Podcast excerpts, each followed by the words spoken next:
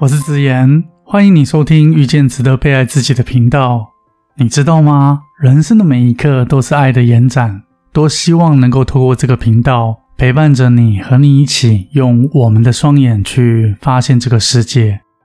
相信你曾有过这种经验：被旁人臭骂，或是大发雷霆，甚至利用言辞挖苦你、刺激你。当时的内心肯定不好受，让你感到委屈、羞愧、痛苦、自责，也可能让你感到极度的愤怒。事后，我们总百思不得其解，为何有人可以如此的过分，任意践踏他人的尊严？人的一生当中，似乎回避不了那种动不动就情绪炸锅的人。我们也不时会听闻到某位朋友被上司长时间的言辞霸凌，或某位身旁的人遭遇到另外一半的精神暴力。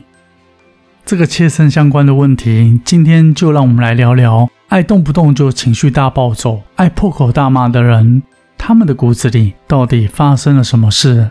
我们应该用什么样的心态去应对？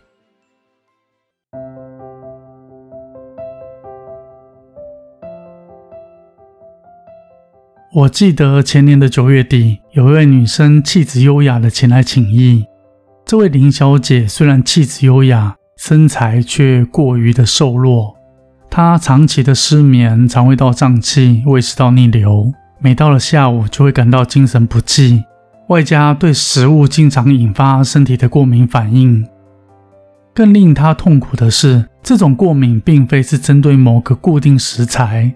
有的时候是面包，有的时候是鸡蛋，也可能是任何食物，连同气候条件都能引发身体的过敏，导致他必须提心吊胆地回避许多食物，恐惧气候的转变。多年来，他看遍中西医，始终时好时坏。从二零一七年之后，过敏的情况更是越来越严重，成了一名厌食症的患者。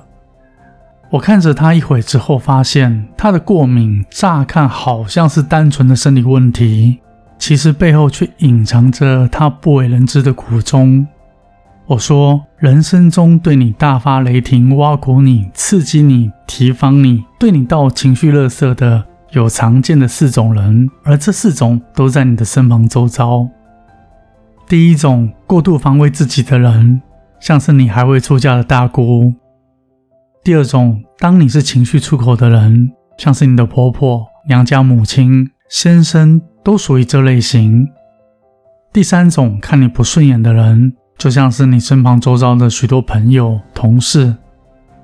第四种，期待你能更好、恨铁不成钢的人，这就像是你的父亲和公司的直系主管，这些都是身旁很重要的人情关系。你长时间的心理压抑、纠结、愧疚、自责、抗拒，导致了身体每况愈下，又让中西医的医师束手无策。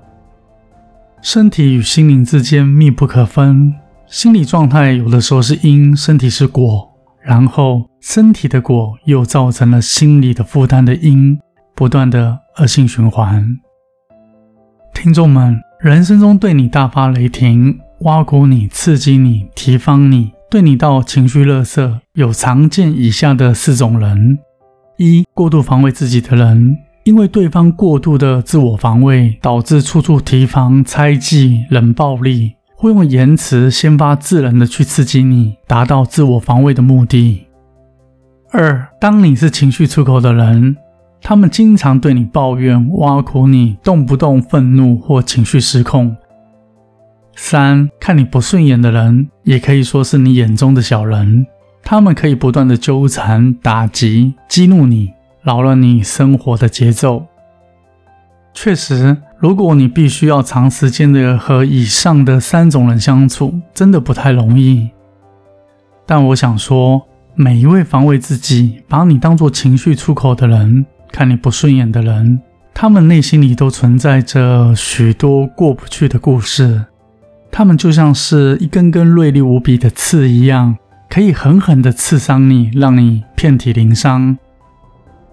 然而，我更想说，他们这些一根根锐利无比的刺，是从过往一个个伤口里长出来的。或许就像刺猬一样，用布满的刺保护着自己柔软的身体，我们都知道，其实刺猬刚出生的时候并没有刺，这些刺是在成长过程中才慢慢长出。刺猬在没有防备的时候，它们的刺是柔软的，并不会伤人。相反的，当刺猬的防备心比较强的时候，这时候的刺才会变得更加的坚硬。对于这些打扰你的人，我们无法要求他们改变过去人生的经验和性格，也不可能令他们收回自己的刺。但是，我们可以理解他们正深陷在自己人生习题之中，迟迟走不出幽暗深锁的牢房里。若你愿意，在遇到以上三种人的时候，提醒自己，他们这些一根根锐利无比的刺。是从过往一个个伤口里长出来的，用来保护自己的，而不是刻意要伤害你。这种过度的反应，只是他们不理解如何处理自己心里的伤口。能这样想的同时，会让自己的心和缓，静静的看着眼前的景象，却不会因此而被扰动。多一次练习，你便生出多一层的智慧。它长出了刺。你却长出了平静。